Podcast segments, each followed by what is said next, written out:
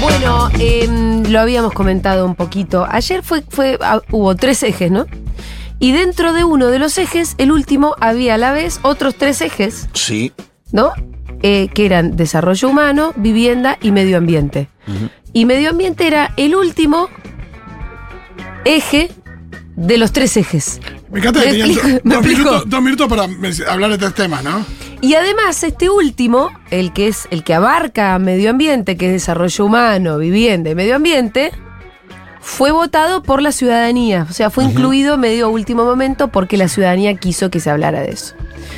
Eh, y si uno pensara, si, si el planeta empezara, o en realidad la dirigencia a- del planeta, a funcionar mejor, debería ser el problema más urgente, casi excluyente, sobre el que deberían estar hablando todos los dirigentes de todos los países del mundo. Claro. Sí. Pero sin embargo, hay una guerra ahora nueva que arrancó ayer, en realidad arrancó antes. Eh, acá hay que solucionar eh, las cuestiones económicas desde hace tanto tiempo y el dólar está ahora a 900 no sé cuánto. Pero en realidad hay que, habría que estar pensando en cómo detener eh, la crisis climática. Porque si no nos vamos a quedar sin planeta. Y ya qué importa cuánto estaba el dólar. No, pero aparte me parece que a ellos que les gusta, a Marre, a Milei, que le gustan tanto los argumentos económicos o- o- o mercantilizar todo, eh, el recalentamiento global eh, trae consecuencias. La sequía no es eh, gratis. Dos mil, eh, Sí, pero 21 mil conviene mirar para millones. otro lado, porque si vos en realidad asumís que existe la crisis climática, tenés que asumir que hay ciertos límites que tenés que empezar a poner al capitalismo y al funcionamiento tal y como ellos, ellos lo quieren, que es desatado. Claro, ¿no? pero ellos te lo contraponen como diciendo, no, Argentina tiene otros problemas, Sí. la inflación. Bueno, Es uno de los problemas cierto. que tenemos en la Argentina Sí. es que tuvimos 21 mil millones de dólares menos de recaudación por una sequía. Sí, y la idea es que ni siquiera se presenta una tensión entre desarrollo y ambientalismo, decir, bueno, de qué manera podemos Claro. producir, que el país crezca. También la cuestión de guarda que eh, Europa pone, hoy está poniendo unos estándares que nosotros por ahí no tenemos que ajustar, pero al mismo tiempo ellos son los que producen la mayor huella de carbono. Digo, Sí, Una cosa pero es un bueno, debate son, más sí, concreto. son discusiones que lamentablemente siguen siendo como más parte de la academia que de la política cuando deberían ser discusiones políticas. Ayer Miriam Bregman fue la más ecologista de todos, ya decíamos, también llevó la bandera de Palestina, ¿no? Cuando va sin marca es más fácil. Ella Pero no, la, la- la- la otra compañera. Pero para hacer un resumen. Milei negó el cambio climático. Sí. Eh, Bullrich no dijo absolutamente nada. Y Massa habló de energías renovables y de una reforma al Código Penal donde tendrían que ir a prisión la gente que contamina un río, que quema un bosque. Lo, sintetizo mucho, lo digo así nomás. Para hablar de esto estamos en comunicación ahora con Sergio Federovisky, que es viceministro de Ambiente de la Argentina, es biólogo y periodista ambiental. Sergio, ¿cómo estás? Julia Mengolini y el Pitu y Fito te saludan también. ¿Qué tal? Buenas tardes, gracias por llamarme. Solamente Sí. para tratar de responder algunas cosas de la maravillosa introducción que hicieron necesitaría dos días. Sí, la verdad. Pero mm, me, me voy a tomar un- un- primero una, una breve apreciación. Yo estoy convencido de que la gente votó la inclusión de la temática ambiental en el debate. que el no fue problema otro. es que el, el problema es que quienes eh, distribuyeron las temáticas piensan como se pensaba el tema del ambiente hace 50 o 60 Sí. años, no como se piensa hoy. Vincularlo con la vivienda, con el desarrollo humano es de una antigüedad teórica verdaderamente descomunal. Es- De cualquier modo, Sergio, los- eh, te interrumpo un segundo acá. Sí, claro. Por ahí forma parte de ese discurso antiguo, pero la idea de la casa común me parece que ahí es donde Massa logró eh, de alguna manera darle un eje y darle como... em, darle un solo significante a todo eso, porque claro, la vivienda es tu casa y la casa común es el planeta, y ahí me parece que había algo más o menos lindo. Totalmente de acuerdo. Eh, tomo el resumen que vos hiciste y lo subrayo. Primero, Milei no es un loco que nos quiere hacer una provocación intelectual diciéndonos que el cambio climático no existe. Sí. Milei es un cruzado de ciertos intereses y se esconde detrás del negacionismo para defender esos intereses. Patricia Bullrich no tiene manera de hablar de medio ambiente, primero porque no tiene la menor idea al respecto y segundo porque perteneció en un nivel muy elevado a un gobierno que solamente nos dejó como como legado ambiental un ministro vestido de planta y que además degradó el Ministerio de Ambiente ese gobierno en la mitad de su mandato.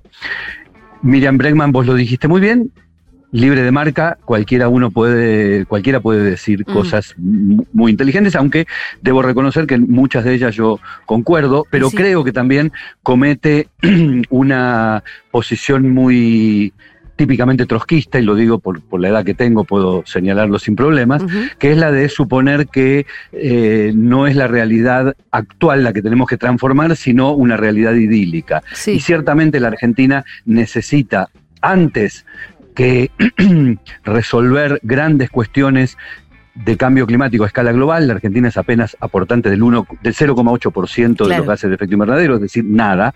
La Argentina necesita un modelo de desarrollo. Y sí hay que discutir, y allí es donde veo la carencia de Bregman, cómo incluir la variable ambiental dentro del modelo de desarrollo para que no se transforme en el saqueo de los 90, que es lo que quieren Milley y Patricia Bullrich. Y del mismo modo, Sergio Massa creo que entiende perfectamente ese rol, entiende perfectamente que es una demanda de la época, en el buen sentido de la palabra, y que por lo tanto no se puede pensar otro modelo de desarrollo sin inclusión social y sin inclusión de la variable ambiental. Y allí es cuando él señala algo que para mí es determinante. Hay que legislar la figura del delito ambiental en la Argentina. No podemos seguir persiguiendo a quienes promueven los incendios forestales, a quienes contaminan los ríos de manera casi execrable, a quienes avanzan sobre la frontera agropecuaria cuando no hay necesidad de nueva incorporación de tierras y lo hacen solamente por una cuestión de avaricia comercial y económica y no hay cómo perseguirlos judicialmente. O mejor dicho, la justicia se toma de todas las excusas de que no existen esas figuras para no perseguirlos judicialmente. Me parece que el aporte que hace Sergio en ese sentido fue más que importante. Em, Sergio, ¿existen legislaciones parecidas en otros lugares del mundo? Porque me imagino que, digamos, es fácil de decirlo porque es tan fácil como crear un nuevo tipo penal, pero después tenés que ir a meter en cana a los verdaderos responsables de Ah, los bueno, incendios, porque, por- porque son tipos poderosos, no es el boludo que prendió un fosforito, aunque también... me alegra, me alegra mucho el, el- el ejemplo que das, porque yo iba a señalarlo en ese aspecto. Sí hay legislación en muchos lugares del mundo y sí hay mucha renuencia desde ya de los sectores judiciales más conservadores en todo el mundo a Pero uno está obligado, creo yo, hasta éticamente, de ponerles en la mano esa herramienta y ver si son tan valientes como para usarla. Mira, lo que ocurrió en el delta del río Paraná entre el invierno del Sí. 2020, 2020 y el invierno de este año, dada la sequía y la bajante del río Paraná, fue literalmente un crimen ambiental, porque no fueron los chacareros que románticamente prendían fuego para ver cómo retoñaban sus pasturas, como ocurrió,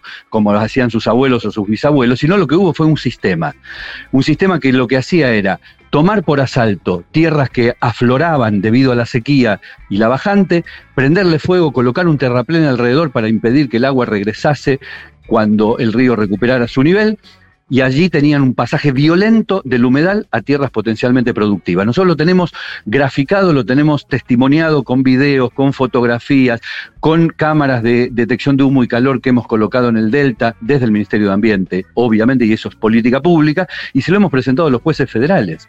Y les hemos dicho, señores, solapen esto que nosotros estamos brindándole como prueba con la eh, el catastro de la provincia de Entre Ríos o de la provincia de Buenos Aires van a encontrar quiénes son los que prenden fuego. Porque no es un problema encontrar al que lleva la caja de fósforos y el bidón. El tema es quién se beneficia de utilizar el fuego como reemplazo de una topadora. Y allí es donde tener un tipo penal que castigue el delito contra el ambiente, que en definitiva secar un humedal ilegalmente es un delito contra el ambiente, debería ser castigado con esa figura. Sí, eso fue una de las propuestas concretas, que acá hablábamos de cómo Massa en realidad hizo propuestas y el resto parecían más definiciones cuando las sabía, o eslóganes o cosas más o menos así. También habló de las energías renovables. ¿Qué, qué fue lo que dijo?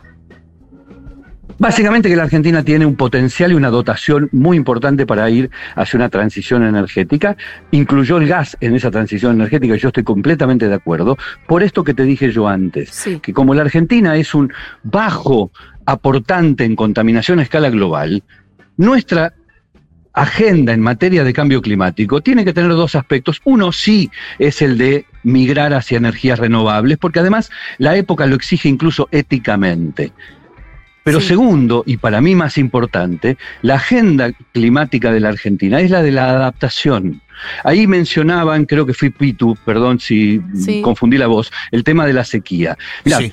El problema de la adaptación en la Argentina es crucial, porque en la Argentina, si bien no contamina mucho, está entre el lote de los países más afectados por las consecuencias de cambio climático. Y esas consecuencias Claro. se verifican en desastres como la sequía, los incendios forestales, las olas de calor, las inundaciones, y los desastres tienen el impacto determinado por la vulnerabilidad de la población sobre la que impactan.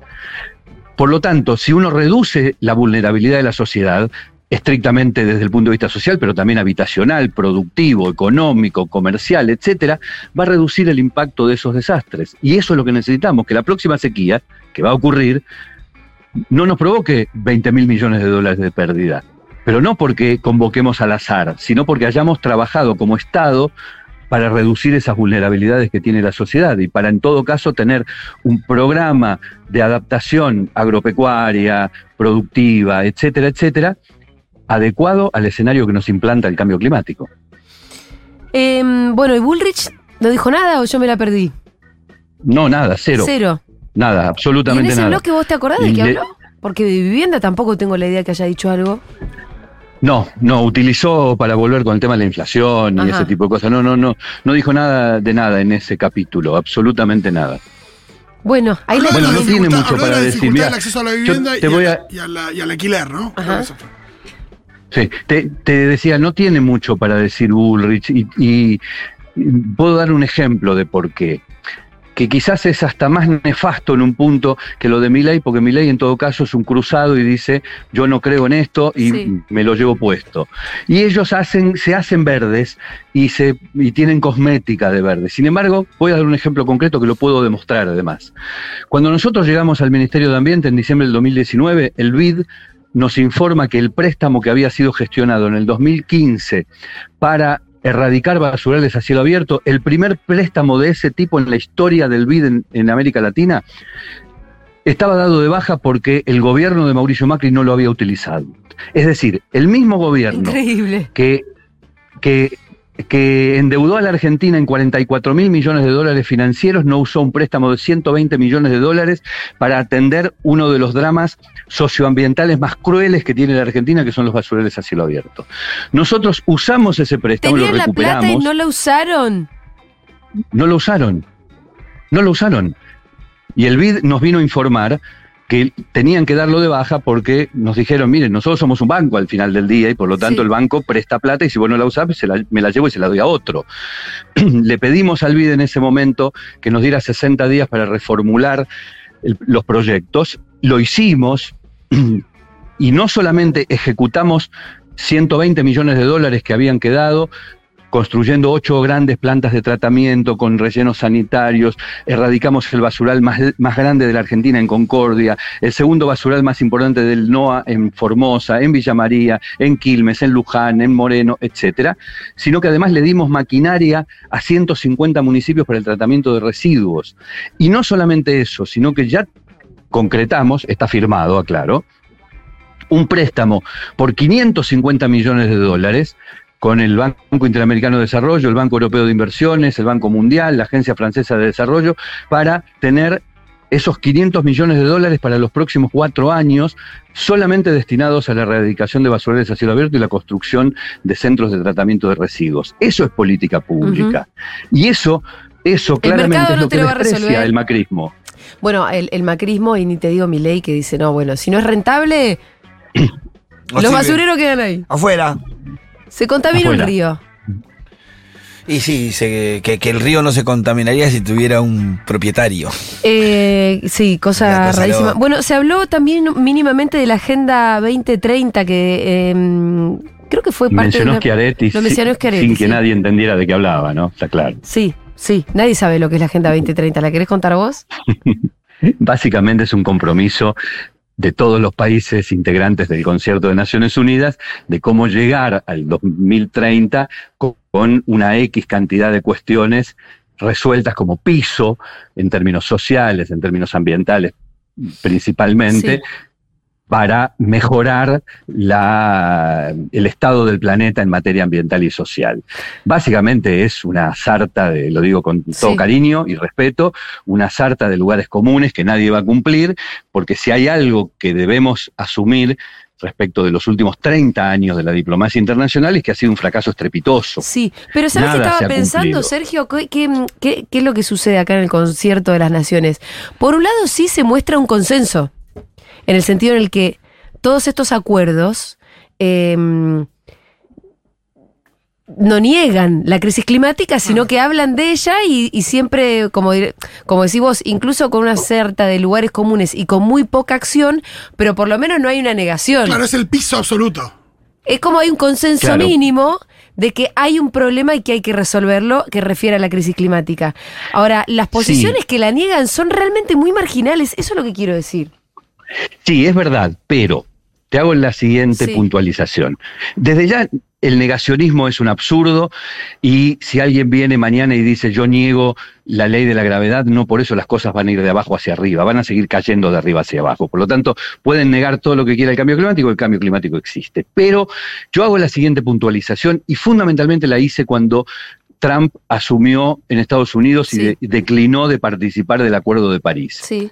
Nadie se va de un éxito. ¿Por qué Claro. se pudo ir sin pagar costos Trump del Acuerdo de no estaba París? pasando ¿Por qué nada. no un fracaso? Claro, Porque no estaba pasando absolutamente nada. claro. Porque de hecho, el Acuerdo de París es infinitamente menos obligatorio o compulsivo para cumplimiento de los países que lo que había sido el protocolo de Kioto en el año 97, que ya había fracasado.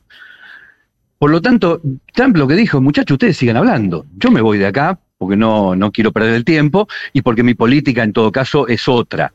El problema de buena parte de los países que se desgañitan con sus discursos bonitos en Naciones Unidas es que fronteras adentro, y estoy hablando obviamente de los países industrializados, claro está, fronteras adentro siguen manteniendo las políticas de hiperconsumo, de utilización de combustibles eh, de, de, de combustibles fósiles, etcétera, etcétera, sin ningún tipo de remilgos. No tienen problema en hacerlo. Por lo tanto, por eso no se cumplen los acuerdos internacionales y los acuerdos internacionales en términos generales son un fracaso. Em, Sergio, te agradecemos muchísimo la comunicación, te mandamos un abrazo. Igualmente, muchísimas gracias por llamarme.